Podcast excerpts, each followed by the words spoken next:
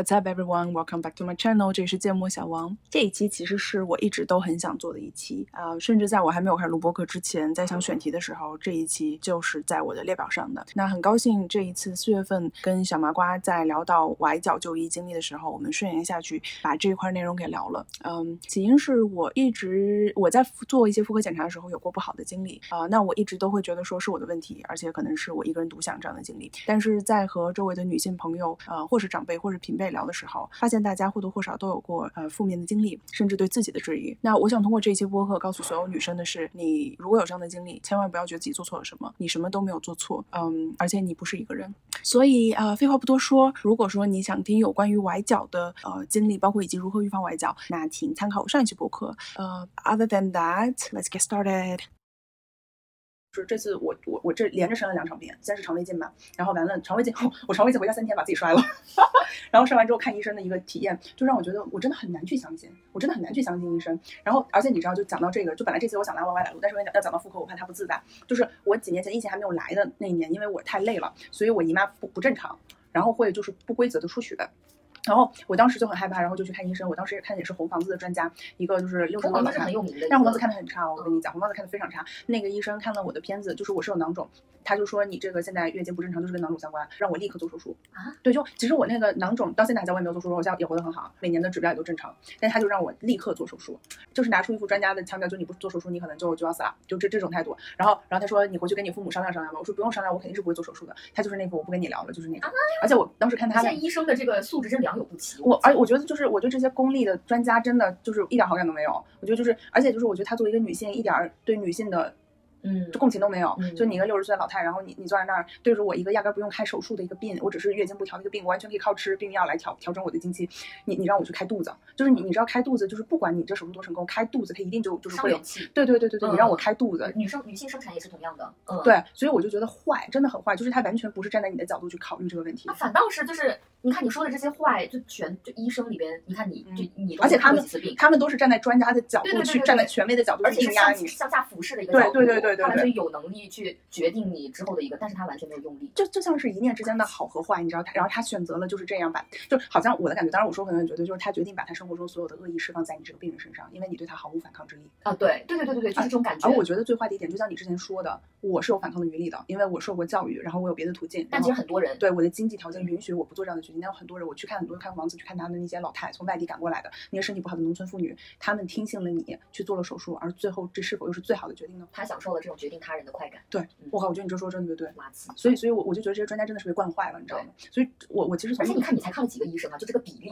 就是你看哦，我每次，而且这是我每次看专家都会感受到，就专家就是垃圾，而且你还是可以避开一些普通的什么什么去看。我都是花五百块钱特许门诊，对，嗯所以依然依然得到的是同样的，或者说就是比别人好，但也没有好多少的一个体验，那是人的。所以所以就是我觉得这件事情就是。那天你不是在跟我聊，就是嗯，我们对一些公共的机构失去信心吗？说真的，就是我很早就对医院这个公共机构失去信心了。就可能大家都会这样子吧，因为因为我特别，我突然想起了我之前高中的一个很好的朋友，他奶奶在去世的时候，就他那个时候就他刚去世的时候很绝望，每天拉着我聊天。嗯他说他奶奶就是在生病的前，就在去世前一个月的时候，每天医院都要给他打，他说可能每天都要打一洗脸盆的一个就是那个输液输到他身体去，嗯然后觉得他奶奶就是被打坏的，就是这种嗯感觉。我懂我懂。我知道，对就是就是就是医患之间的这种不信任，嗯，就是哎，但你刚说到这个，我又突然想到，这也是为什么现在就会有那种，嗯，死之前那叫临临终关怀，嗯就是就是你死之前是不是让他受这么多痛苦？就如果你决定不让他再去继续活，那能不能让他有尊严的死，嗯而不是这样每天输液？就那我就让他最后好好过日子，死的不要这么痛苦，因为我觉得人最后这样痛苦的死是是最惨的。嗯荷兰不已经出台了那个，就是他出已经出了一个非常专业的一个机器，嗯就是说你可以去签订这个协议，安乐死吗？对，就给你一段时间，然后之后你在那个机器里边，你可能注射包括它的一个气体，可能一分钟就可以很安详的死嗯去，嗯嗯没有任何嗯痛苦。嗯，如果这样子的话，那不不如说他不要说那么多言。还有一点就是，我觉得就是大多数家庭他会帮他的爸妈做决定，就是他们会觉得说再，喝一喝，然后再倒水，谢谢。他们他们会觉得说，就是我父母要活下去，因为好像如果你不让你的父母活下去，那你会被千夫所指。但也许他们的父母就是那个奶奶，她可能已经不想活了。我觉得这也是道德，就是道德上面很多人会受到指责。如果你不让他活下去，你不让他输这么多页，似乎你就是一个不尽孝道的人。嗯，对，嗯会这样。所以我觉得这个就是有关于安乐死这个议题，怎么样在中国又合法，不会被不法分子利用，然后一方面又可以，我觉得在中国很难实行，就包括那个代孕那个事情，其实我觉得一旦这种决定生死的权利被掌握在少数人手中，一定会失衡。对对对对，就一定就是生死一旦被金钱衡量的话，那这个世界的秩序就至少是在中国大环境秩序下会乱但。我觉得不管是中国还是国外，我觉得全世界这都是一个很需要被仔细权衡的事情。对，就荷兰的那个就是安乐死，其实它也是一个非常小众，或者说有很大门槛的一个机构嗯嗯嗯，其实只是因为它的这个噱头嗯，就被国内搞大，所以大家才知道。嗯不然的话，其实它依然是嗯很少数人的一个选择。对。但反正就是刚刚你正好聊到那个呃输液这个事哦，情那个，我现在一下子就想起来很难受，其实。就是我就觉得，当然如果没有安乐死，我也希望说一个人他能死的舒服，你知道吗？嗯就是如果你不想再活了，那能不能舒舒服服的通过一些临终关怀，让你让你最后死的时候是有尊严的，而不是你知道就是皮包骨头骨头，然后躺在那儿，就就这件事儿是很痛苦的。对对对，所以就是，当然这还回到医院这个议题啊，我就觉得这也是为什么就是嗯，我觉得找私立吧，就我现在能想的就是去找私立啊、嗯就是嗯，然后当然就是。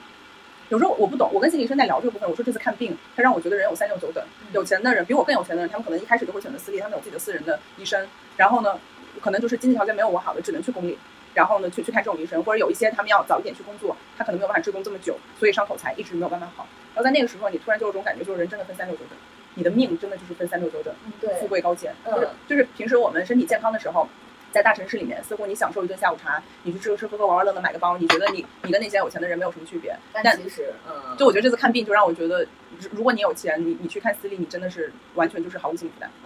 嗯，刚才那个点其实特别好，有一些幻象，就尤其是这些消费上的一个东西，会把你包装成有钱人，但对其实你的生活该是什么样还是什么对样，它会对体现在你就是生活的很多细节上面。对，所以就是我见梦妍有一期讲的就是关于投资，最好的投资是投资自己嘛。哎，我我听到那个了，嗯，你讲。对，就是哎，其实他的播客我都没听过，我只是看一个开头，因为我觉得他讲话太认真了，我会有点想犯困，你知道，我还是喜欢听草木棍儿。我听听我我也是刚开始的时候听的，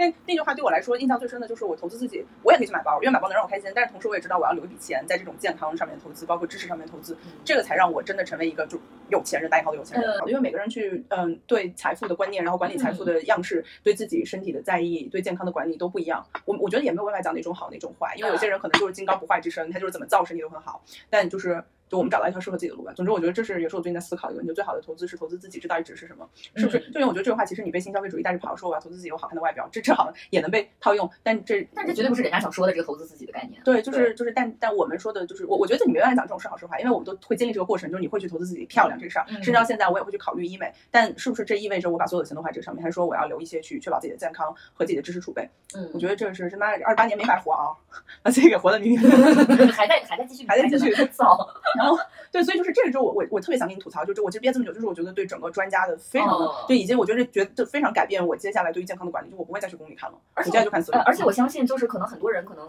没有这种感受，是因为他们还没有这么深层次看过病。就我感觉，如果说看病的话，可能嗯或多或少一定会有相同的一个感觉的。对，就或者大说你看过那大环境是这样，对，大环境是这样，或者说就是大部分的一个人经济条件限制就在那里，那你嗯只能挑这样的一个环境，对那就更有可能碰到这样的东西。对对。对就就我觉得这是从根儿上的一个问题。嗯这这我觉得就是你知道，好像就是每个人他在人生中要去感悟的东西是不一样的。嗯，就可能这这个人他没有感悟到我我刚刚说，但他可能感悟到一些别的我不知道。嗯这也就为什么说我们就逐渐会成为非常独特的一个个体嘛，因为你在经历不同事件感悟的东西都会不一样啊。嗯，所以我觉得这还挺神奇的啊。反正我觉得对你来说，真的就是身体还挺重要的，就是嗯，我一定会那个什么，因为就我我之前公司给的体检我都不去的那种你，还去一下吧。懒，你知道吗？你说到这个，我就跟你讲，就是公司的那个检查的妇科那个你一定要做。哦，这里面其实有个话题我特别想跟你聊，就那天我跟你微信聊了一嘴，我说我我觉得所有的就是妇科的医生都厌女，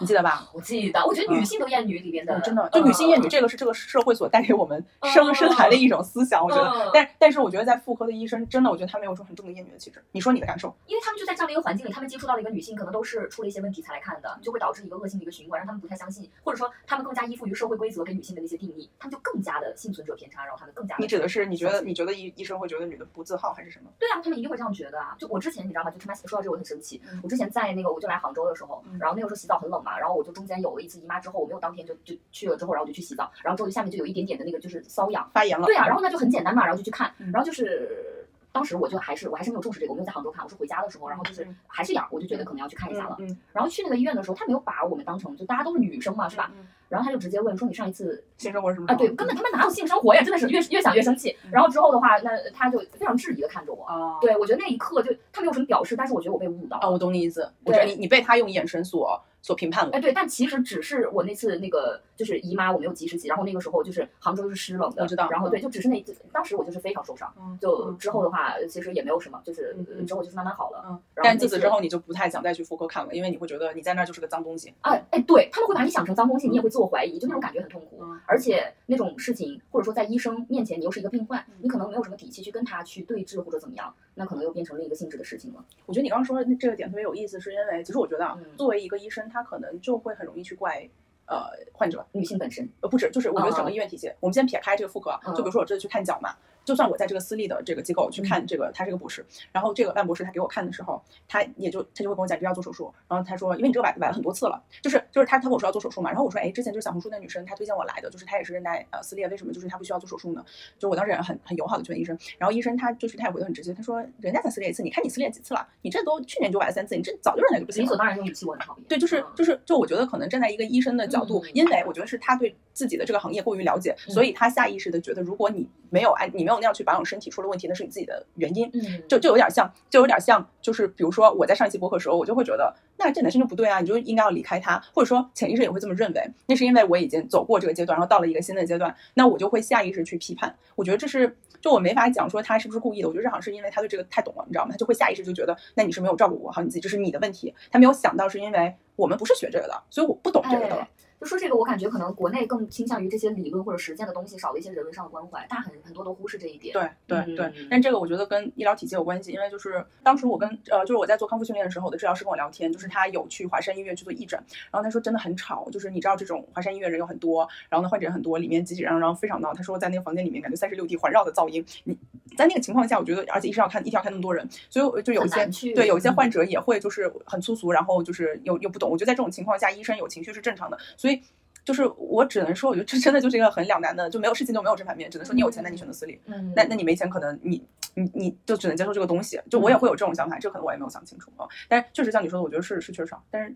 就怎么可能有因为这么大的人口基数？对对对，我也想说，人这么多，就是它的那个基础设施能就是到完善到这一步，其实已经很不容易了。嗯，而你说像我那天去看万博士，他能那么对我轻声细语，然后这么耐心的检查，也是因为我花了大钱去约他早上的时间，然后他那个早上时间就是我的，然后我们在一个很安静、很干净的诊室里面，他配了一个小助手，我又如此的友善，所以他才能够如此的耐心。就就我觉得这个东西也是钱的问题。对，嗯然后对，但是回到你刚刚说那个妇科的问题，我觉得首先就是本身医生和患者这个这个位置就会让医生对你产生的问题会首先归因于你自己。呃，对，对，然后在妇科，我确实同意，就是妇科医生由于女性这个身份的特征，他又他又会把这种病归归结于你不洁身自好。哎，对，就是这一点其实是让人很，你说我当时看着，嗯就本来我就很显小，就是，但是他完全没有任何说你看起来可能没有什么社会经验，或者说这些，但是他想的是什么？你看起来没什么社会经验，但其实玩的挺野。嗯，就是他会有这种，就是你能感觉到他对你会有这样的一个评判。我就看过那一次，嗯，然后就之后之后也没有那个问题了对对对对对对对，我觉得就是问，对我觉得问性生活这个还蛮正常，因为他需要靠这个来判定你是不是因为性生活导致的。但是我觉得医生一定要去信任你的患者。对对就是是这个，对，嗯或者或者，我觉得医生可以说，因为在我的过去经验中，有一些女性羞于去说她们的性经历，导致我没有办法及时判断，嗯所以就是呃，我想确保一下你这个这个回复是真实的，那我们就按照你给我的回复继续去看，我不然我觉得真的会伤害到一些。啊，对，因为他的眼神就非常的那个什么，但你知道吗？还有一点是因为我觉得你在那个当下，你似乎被他击中了，就是就是就是，比如说，当然我不懂啊，我有可能是坐在旁边，就是隔岸观火。就是我最近发现有个很神奇的事情，就是我们因为你知道我那个小区的楼道，它的那个门是不带不带那个就是。呃那个叫啥来着？就是你可以透过门眼儿去看外面是谁。嗯我我我住的那个大楼，它那门是不带门眼的，这是为什么我会买那个呃，就是那个可视化门铃嘛。但是就是我们小区很多人是没有买的，就然后有一些人可能会敲错门，然后那些女生就会很慌张，很慌张，因为你没有门眼儿可以去看到，然后你也没有装可视化门铃，他们就会很慌张，是不是有坏人？嗯然后结果因为这个事情在小区的群里面有一个讨哦，论你给，我发过，对，对，就有些人就会说啊，那个这个这些人怎么就是这这些男的，就是以后能不能敲门儿，然后说清楚自己是谁。然后那些男的会觉得你们女生怎么想法这么多？啊我当然我觉得这边很有意思，是因为男生没有 get 到，没有办法 get 到女性在这个社会上会受到多少危险。但。但你知道，我看到有一条之后，我就放弃看了。就女生会说，我希望你们男生理解。为什么我觉得男生理解不了？就是在这没有设身处地的经历过，对理解不了。对对我我觉得与与其是说我希望你们理解，你最好赶紧买个可视化门铃装上，因为这是现在最可行的方案。啊，对，对但是你知，道，我觉得很多人会说，为什么凭什么我们女生要怎么怎么样？哦，对对对但问题是，短期内你没有办法改变这个现状的。那作为一个个体，在这个世世界上存活，你要知道怎么样的让自己更开心一点。那我讲这个是因为回到那个妇科的案例上，我我不知道，因为我没有经历过。但我在想，我如果经历的话，我不想让他的这个质疑的眼神击中我，我会很认真的告诉他，我告诉你我没有性生活，就是没有性生活。我感觉被你质疑了，可能你你就是医生，你在哦治病过程中有过这样子的患者，但我不是，我我没有性生活。对我我觉得就是嗯、可能在在那个当下，表达清楚其实也很重要。对，就我觉得你在那个当下，因为你也比较年轻，你被那种荡妇羞辱所击中了。对，我那时候还没毕业呢。对，那时候还年轻嘛。对呀。但就是我，我就觉得，但我很讨厌这种医生。然后我就我特别讨厌这种女性。对对，就是，而且我跟你讲，就是反而这些女性，我觉得她更厌女。对，她真的更厌女。对对对对对。就是我我我不懂是不是有这种细微的心态。我跟心理医生聊过，你说那个红房子六十岁老太专家，她来对我说剖肚子这件事儿的时候，是不是她隐隐约约作为一个六十岁戴着假发的女性，她嫉妒着我二十几岁的青春年华，她想要破坏这种青春，她她嫉妒这一切，就这种这种是女性之间的这种特别微妙的感觉。知道。所以导致她厌女，我不懂。所以就是 我就觉得就妇科的这些都厌女。然后你知道我有个很我有个特别生动的例子。就是比你这还要更深一点，身体层面上的，嗯，就是做妇科检查，就是我不知道他当时有没有给你做，其实你是要做个阴道检查，你当时做了没有做？然后就是我很庆幸没有被别人看到，但是当时的那个环境其实非常容易被外面的患者看到。哦，对对对对对对，因为就是我就是我在排队等的时候，我前面的那个女生就被来往的陪陪媳妇看病的男生给拉开看了。对，就是因为他那个东西，就是这是我我当时太印象太深刻，因为我觉得太恐怖了，你知道吗？对对对，就我当时没有被看到，不是因为说我可以不被看到，而是我侥幸没有被看到。啊，我懂你意思。那你在那个时候，你觉得好像我去捍卫自己，又显得那么的矫情。就是你没有办法去捍卫自己，因为那时候到你了，你好像没有办法去抗拒这一切。而且当时的话呢，就是这个是那个屋子，然后然后呢，就是它只有这一个门，然后呢，就是是在这个门的一个对角处做那个检查。嗯，那这个对角处其实这就是它的这个两边床嘛，靠着墙和窗，然后那两边其实都有防护，对吧？它就这一侧有。嗯，那其实这边是空的。嗯，那你的裤子是朝这边脱的，那就是很容易被看到，非常容易被看到。就是只是的区别是什么？就你快不快，然后或者说外面有没有人？对对对，取决于外面有没有人。你真的是侥幸，命好那时候没被看到。侥幸，就是那个时候，而且你你知道我那个时候就只是可能整个检查过程都不到二十分钟。就真的就是现在一想起来也是那种天雷劈地火的这种愤怒，你知道吗？就当时就是脱下来了之后，然后就是我会非常的那受到羞辱的，我知道，赶快穿上裤子，就而且就是冬天，就是一层一层，我就非常慌乱的穿上了裤子，然后就出出来了。你知道你刚刚说那个，对不起，我打断你，但我刚刚突然想到你说那羞辱的感觉，这种感觉就是。我记得去年还是前年，大前年唐山事件，唐山不是唐山，是那个那个哪个城市地铁女的啊，我知道。裙子被被扒了，对，然后保安扒了，对，然后我记得我记得当时就是有看一期播客，我忘记是是哪一期了，然后他说这种对女性的身体的羞辱就是巨大的对你的惩罚，把你的裙子脱了就是对你巨大惩罚，所以我我的感男性完全对，就好像我们因为妇科问题去医院看病，你你对我的这种身体没有办法去保护我身体的裸露，是对我生病的一种惩罚，似乎我只要得了妇科病，不管是怎么回事儿，我就应该被这样惩罚。就是因为你知道你在妇科，你去再多加一个帘子，多大事儿啊？对呀，对呀，有什么呢？对吧？但是他就是没有加，就是他他以为这个人在检查的时候可能就挡上了，因为你活该，因为在他们心中你活该，对，你不值得。妈的，气死！这就是一种对你，你作为就我觉得根本上是对你作为女性的一种惩罚。对。对对对，谁讲是女的呢？嗯，他们心里就哪怕是女性的医生，他也会有这种想法。我觉得这个是整个男权社会，他就是在惩罚你。对，然后让人很无力。对，我觉得你刚刚提的这点特别好，因为我就想到很多次，就是在公立医院，可能甚至你不是做这种妇科相关，你是做 X 光什么的，我觉得作为女性都是提心吊胆的。对，因为你太担心下一个男性就是突然闯进来，而且有意或者是无意。哎，对，而且你看，就是一个女性很私密的检查私处的一个地方，男性是可以肆无忌惮在外面走来走去，对，他都没有开窗进，对，开门进去，对他都没有，他都没有说华叔说这块是女性做，男的就是男性家属请到外面等待，没有。所以现在可能大多数医院也没有这样的一个区分吧。所以就是，哎，怎么办？我觉得我这期就特别像在做私立医院的广告，但是 这也是为什么就我去体检的时候都去私立，因为私立他就会特别划一块女性做 X 光，因为我们做 X 光是要把胸罩脱掉去做，对啊对啊对，然后就私立他会把那个就是就他会专门隔出来一块，这是女性做 X 光，我觉得这就比较好。哎，但你知道说这个很搞笑的一件事情，就是我二零年的时候，然后我那时候有一次跳舞，然后一个下腰起来，腰就有点不能动了，然后呢我就去医院要去照 X 光，就照 X 光，当时那个时候我是个大寡王，然后那个是个男医生，戴了个眼镜，戴了个口罩，然后开始斯斯文文，个子高高的，我一进去，我好久没做 X 光了，我进去他对我说第一句话说穿内衣了吗？然后我说嗯，因为我是拍胸片嘛，那个胸胸部的那个胸部和腰部。他说穿穿内衣了，我说穿了，他说脱了。然后我那时候在想，天哪，我缓了这么久，让我第一次让我脱内衣的人竟然是你，竟然是你。然后然后然后我我就啊，然后我就怯怯的去后面脱衣服，然后他在外面补了一句，只用脱内衣就行了，外衣不用脱。太丢了。然后我那时候在想，这个医生经历过什么，你知道吗？就是一个一个患者把他所有的衣服都给脱裸着上身穿，医生估计就是，但是我就精神污染，就是也不是，我就是医生可能看肉也看习惯，就在他面前肉一堆肉，但是我觉得很有意思，就是穿内衣了吗？穿了脱了，但只用脱内衣就行。然后我反正我当时就是我就记忆犹新，就是我没有想到管这么多年让我脱衣服的，居然是这样，就是医院的。你知道，我觉得可能未来一个趋势是私立医院更能成为女性市场。哎，真的，真的，真的。我突然想到，因为小男孩他去看病的话，他就就随便找医院，然后身边好多男生看病也是这样子。对。那女性的话，就其实真的会想很多。对。这种事情男生没办法理解。我觉得女生在有经济条件的情况下，一定是因因为就好像我们在花钱去买和男性同等的权利。是吧？其实这么讲讲确实是这样，嗯对，就同片同酬，现在这个事情都没有办法那个什么的。嗯，哎，但是我我还得讲回来，我还是讲讲回来吧，就是我我当时那个经验，就是因为你做阴道检查，其实是要拿那个鸭嘴鸭嘴夹把你的那个啊，对对对对，把你的那个就是是阴道口撑开，然后去嗯拿一个就是棉签在里面去刮一下内壁，取出细胞来做检验嘛。嗯然后呃，我当时不是因为月经不调去做阴道检查，就是还是那红房子的臭老太，她当时就是那是我第一次人生第一次做阴道检查，然后我去做阴道检查的时候我就不知道怎么做，她就非常的不耐烦，她说你在干嘛？就是那种很责怪你，就你在干嘛？你把嘴张开呀，害臊什么东西啊？就是这样子，就是在那边训斥我。我惊呆了。对，然后而且就是训斥了之后，就是非常粗暴的拿了一个冷冰冰的那种鹰嘴夹去去撑开，然后去去做检哦，我看过相关的这种文章，就女性经常会在这方面受到一些。对嗯对嗯，就是就是就是这这他，然后他好像就也是有那种跟你类似的那种荡妇羞辱，就是你没有你没有过性生活吗？这有什么好怕的？就是类似于这种。我觉得这这这句话同时就击击中我了，真的嗯击中我。我当时我真的是我可能无力反抗，但这些事情我要消化好久。对对对，真的就是，我就觉得我我生病不是因为我的性生活，也不是因为什么，就是因为我我是个女性而已，而女性的生殖器就是在里面，它男性的性生活一定不会拿出来被人讨论，拿出来被当做这个什么生病的一个借口，对来拿来羞辱你。对，嗯，所以我跟你讲，他妈的以后骂男的，你就你就是拿生殖器去骂他。对，因为你们没有被这样子骂，我就在这样骂你们。但我觉得女性真的就是，我那时候也很年轻嘛，大学二十一九年啊，那年嗯对，反正就是就是我经历真的很不好。然后我，而且就是我到底做错了什么？就是你真的会自我质疑，就我做错了什么？对其实事实上我没有做错任何事情，我只是因为我是个女性。对嗯，只是因为我是个女性，我生病也只是因为我是个女性而已。我没有从小到大没有做过任何一件错的事情。他到底应该有而且多幸福啊？而且就算是我做错了什么事情，我也不应该被医生一个应该救人的人这样子来羞辱。他一定羞辱惯了。嗯，所以我我这这是为什么？我觉得他他六十几岁这个年纪，在他的职业生涯中，他羞辱过多少女性？对你想一下啊，就是他这种一个是控制别人的快感，嗯还有一个这种是什么？言语上刺激别人，真的伤到别人的快感。对对对。然后就是我我就觉得这个妇科一点都就是红房子作为一个女性妇科去看病的地方，它一点都不给别人安全感和信任感啊、嗯。可能公立医院给人的一个感觉就是这样。但你知道吗嗯？这这就是首先，这这这你这个特别像我跟你说你是我节目的最热返场嘉宾，然后你说你不知道，我说对，因为我瞎编的。但 但是我就想跟你讲，就是第一是因为我我想强调重点是，我觉得专家傻逼，因为后来我又去了仁济，因为仁济离我家比较近嘛。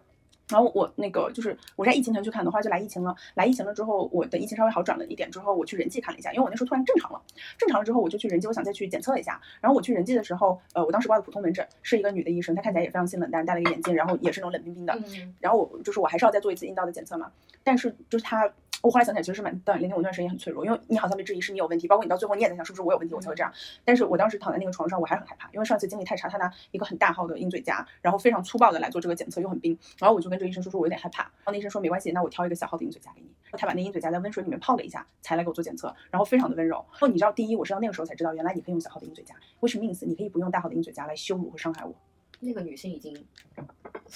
她她感受不到一些人性的温暖了。我跟你讲，我我觉得那个六十岁的老太太就是她疯了，真的是疯了，她真的疯了。我跟你讲，她她在一条不应该是红房子，应该是宛平南路的多少号，你知道吗？在里边来，然后所以就是那一次看妇科的经历对我来说真的影响很大。就我后来。我我才意识到，就是我没做错什么东西。我我作为一个女孩子得了这样子的病，我我我可以也应该被温柔的啊用一个小号的饮嘴夹被温水泡过之后做检测。其实这都是非常应该。做的对对对，嗯我想说的也是这个，就稀疏平常的一些东西，就现在已经变成了一些人性的弧光，这是让我嗯非常难以接受的事情。而且我我我，你知道我就在想，有多少女孩儿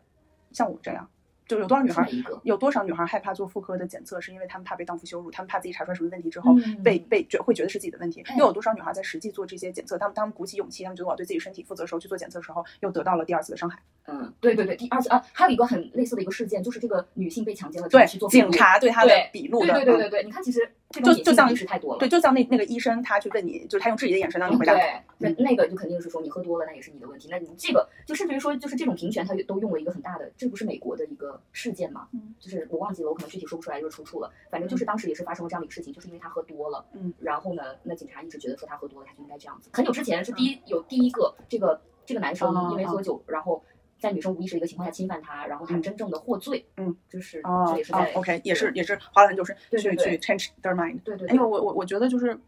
there's still a long way to go，我觉得这依然是一条很长的路。我就是你知道我，我觉得可能会有人觉得，那你为什么不去改变？我的感觉是，我去在跟这些底层、这些基层人员去做斗争是没有意义的。啊，对，我觉得对这不是他们的这个，我觉得这是整个他们是这种意识的一种这个叫什么体现路。西法吗？嗯，路西法是路西法就是说这个人，然后这可能是在说当时的那些纳粹的一些那个兵小兵，他对待集中营里边的那些犹太人的啊态度。啊啊！我知道你意思。嗯，然后他可能杀了太多了之后，他是在执行上面的一个命令，但是这个命令本身是有恶的，有恶在的对，但他已经麻木了，对久而久之就变成路西法。是的，对。就哎，这这个很有意思。我忘了有一本书是那个那个谁，就泰坦尼克号女主角叫什么？温斯莱特吗？啊，是那个裁缝还是那个阅读者？阅读者对阅读者，这两个其实都是在讲女性主义。对，呃，不是阅阅读者，我记得他当时是也是他是一个纳粹的那个啊，对对对对对。当时我的我当时那时候还跟我初恋在一起，我就跟他讲，我说这真的就是一个普通的人。然后当他在这样的一个社社会意识形态中，他就变成一个刽子手。他他其实你看他去读书，他有温柔那一面，然后最后他在法庭上他也没有觉得自己有什么错，因为他觉得我在这个环境中啊，对他很盲目，很很很茫然的去接受这一切。对，嗯，他是一个无知的罪人。哦，对，这种无知其实。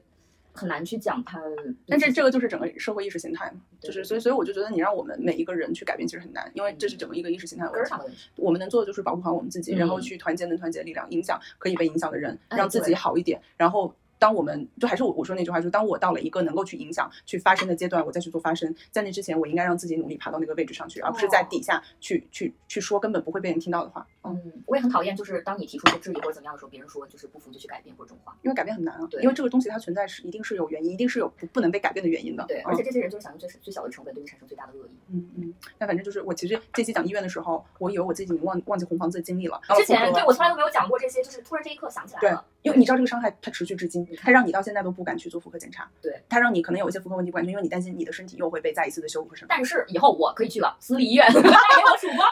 还是广告，就是有没有哪一家私立医院给咱去去拿个广告位之类的，咱就是说。笑他妈死了！嗯，对，这就是我想跟你分享。我想想还有没有什么别的？主要我跟你讲，我想找你做这一期就是这个原因，就是想讲到就妇科，因为因为我发现我本来以为这种妇科的糟糕体验只有我一个人，然后后来我就跟我妈聊，然后我说妈，就是你去在妇科的时候有没有什么很快？我妈跟我有类似的这种被羞辱的体验，导致她再也不做妇科检查。就我，所以我猜测一定有千千万万的女性，老的、小的，多多少少会聊到这些。对，就是老就年纪大的、年纪小的，一定他们在妇科这种检查上或者医院的这项被羞辱过，所以他们深深质疑是我自己有问题，所以我要把这个藏起来。不应该，宫颈糜烂它不是病，不是女性的问题。对啊，对啊，对，它不是，它不应该被污名化。所以我就觉得，就这个这个话题其实很值得聊。他前列腺增生就没有当成一个。对啊，呃，那些脏东西的一个，对啊，一个一个。就如果说我女性的甚至女性的性疾病是一种脏东西，男性的应该也是，不是吗？对，但其实现在只有女性这个问题。嗯，这这是一个意识形态的体现。会被讲打女权吗？不是，但你知道，就我其实一开始做这个播客的时候，这个妇科的这个妇科的这这个这个话题就在我的 list 当中，同同时还有就是相亲遇到男男奇葩之类等等一系列跟女权相关的话题。但我不知道为什么我逐渐走上了一条和目前。国内流行的女权主义不一样的道路，国内就像我们上期有一点点极端，对，就像我们上期说的嘛，就是什么什么叫做就是什么远离男的什么什么和男的倒霉下人的时候，我并不完全赞同，所以我就觉得如果我们完全去说女权，我又很担心被女权骂，你知道吗？一定会，嗯。黑红，黑黑红也是，我靠，黑红，我觉得我是一个受不了被骂的人，我也受不了，我一定会，就是我如果几个人我可能会讲回去，但如果一群人我会崩溃，肯定会质疑你自己，对对对对对对，就所以，我我觉得就就我的博客的发展，被很多人骂一定会赚钱，你有病吧？就是因为我想到明星了，不是说我自己啊。但是明星，如果你纯靠被骂，你是红不了多久的吧？你还是得有一个也是钱 给自己买个好点的杯是吧？木家杯。那你知道吗？我刚刚就在想，那些骂明星的人，其实跟这些医生没有区别，就他们把自己生活中所有的恶都都发泄，无端的发泄到别人身上，而且不用产生后果。嗯嗯，对，嗯，就用最小的这个成本去产生最大的恶意。哦哦，我觉得这句话说的很对，在哪儿在哪儿看到的？哎，人自己刚才自己意识总结出来的，啥呀？说两遍了，高级了，咱咱们再也不低俗了，着急了，上价值了。所以，就我最近有很多感悟，你你还有啥？你快说说。累死我了！我操，我觉得思考和对话其实也很消耗体力。很啊，我最近什么？我我最近最大的一个就是关注自己。嗯，呃，我之前感觉可能更多的是依附到别的方面，我会产生快乐。但之后我现在发现啊，原动力还是自己。你别人都靠不住。对对对对对对对。或者他只能带给你短暂，就是或者应该这么说，你可以依靠别人获得快乐，但那种快乐你握不住。只有你依靠自己的时候，那种快乐你能握得住，你能掌控。而且那种快乐的不确定感可能大于快乐本身。嗯嗯，我我不喜欢。嗯，就是至少我一直我的身体、我的生理、我心理各种方面的一个感受都是在抗拒的，只是我之前没有弄明白。嗯，其实我觉得大家可能都应该明白这个事情，我可能知道的晚一点。哎，就是这点也很神奇，就是如何定义晚和早。哦，你懂我意思吗？就对成熟的定义吗？就是你刚刚说那句话，是说大家都知道，我可能知道晚一点，但如何你定义晚和早，或者说你在定义的时候，你就觉得我你是首先第一，你 assume 大家都懂，你不懂；然后第二，你 assume 你现在懂是晚的。就是，因为我想说是第一点，不好意思，我先讲了。第一点就是别人不一定都懂，因为我也有碰到可能活到比我年纪更大也不明白这个道理的人。然后第二就是，就算你比他们，就算这世界上所有人都懂，你到现在在懂，这只能意味着你跟别人的节奏不一样，就是你的规律就是和别人的规律不同而已。就像我觉得有句话我觉得特别有意思，大家都老说自律，那那天我看到有句话是自律是找到自己的规律。哦，对，这就是就是就像是那我那我现在发现这就是我现在找到我的规律了，而不是反。你刚想说啥？我刚刚想说的是这个早和晚它都只是一个相对的概念，嗯，而且我觉得早。或晚的话，可能跟个人经历有关系。嗯，对啊，对，就嗯可能环境它给不到你这样的一个节点，逼不到你一定程度的话，有些事情你就明白不了。对，而且嗯明白的那些方向，其实每个人我觉得都会有一些方向，嗯，虽然大体上都一致啊，可能事业啊、家庭啊，然后爱情啊，嗯但是可能是事业的哪一个方面，可能是爱情里的哪一个方面，嗯也可能是对未来的哪一个方面，嗯不一定。大家都有一些可以互补，或者说能够撞击出新东西的地方。嗯嗯。我们聊聊，感觉就是现在有没有感觉说我们已经二十八了，你知道吗？看看得起八十二了，两个没两个没牙老太太在那儿喝茶，回忆自己的人生。喝这茶也是挺劲儿。真的是，对，你看咱们现在也不去喝酒了，在这儿喝喝茶茶了。你他妈无语了。哎呦喂，我天！所以，哎，你知道，就前两年你刚毕业，你刚毕业开始参加工作的时候，你不会觉得说我和那些大学生有什么区别？那现在我觉得明显都能，就我们大学大学生啊生的那种，太年轻了，他们。就是他们对于整个世界的好奇心探索，以及对这个世界好事情会发生的这种好奇心，远比我们多多了。我觉得我丧失了很多，嗯，对于可能性的期待。哎，而且我觉得就是他们那个年纪，现在是最敢表达，或者说最有激情的时候。哎，很多事情他有勇气、有动力，嗯然后也不不怕丢脸。对对对，嗯他们也他们莽撞，但他们勇敢，就是那种感觉。对对对，我现在我现在就可能是以一个这个什么另一种身份，然后去看待大学生。我之前可能觉得跟他们没有什么。但你知道吗？你说大学生，你说另外一种身份，我我最近有个新的感悟，就是嗯我前两天在 B 站上面看呃有一个女生的 vlog，嗯那女生就是明显是留学生，然后去埃及去旅游嘛。然后我看她很年轻，她很鲜活，她脸上都是胶原蛋白，然后她玩玩闹闹，有一群朋友，看起来也都很年轻，就是那种大学生。但是我在看的时候，我就会在想，再让我回去过一次吗？我好像更愿意留在现在的这个年岁。哦，我也是。就是你知道，就是这是有关于年纪这个议题，就之前会觉得三十岁或者说嗯你跟再往上我讲过。对，但是我我我第一次在那个当下，我不再羡慕比我年轻的那些女孩，因为我觉得我这么多年并不是白活的。更多感觉是感慨吧。我没有，我也没有羡慕了。我觉得二十多岁太糟糕了。我他妈的，我怀疑自己这个，怀疑自己那个，天天因为这个不自信，天天那现在也会有。嗯，但是我但总归比那会儿要对，嗯现在已经疯了嘛。这点人人的这个人生的意义什么发疯，别人。对，你我跟你讲，就是你年轻的时候假装做一个正常人，然后活到这把年纪，啊发现一会儿疯对算了散了，松弛感意味着什么？不再假装做一个正常人。我就要发疯。对，今天就有个包皮，你他妈好像有二百个鸡鸡在你面前挂着，今天割一个包皮，明天割一个包皮皮。我就是中国临床经验最多的包皮医生。操你！反正就是对我，我觉得这感悟挺好的，就关注自我。对对，其实，其实我觉得梦妍她那一期说的，就是让万物穿过自己，也是那种，就是她她提到一个观点，我认同也不认同吧。她就问你什么时候灵感最多，然后他说大多数人都是洗澡的时候，因为那个时候她说你最松弛。我我我的感觉，我觉得松弛是一部分，还有另外一部分就是在那个时候是唯一你和你自己相处的时候，因为在其他任何注的，对，在其他任何时候你都在拿手机，对对，或者你在跟别人对话，但只有你在洗澡的时候，你是在和自己相处。我觉得有时候你和自己相处并不松弛，但嗯当你既松弛又能和自己相处的时候，那就是最美的时光。哎，对对对对对，嗯，看这人活着还得松一点吧。I am sexy, I'm divine, I'm a be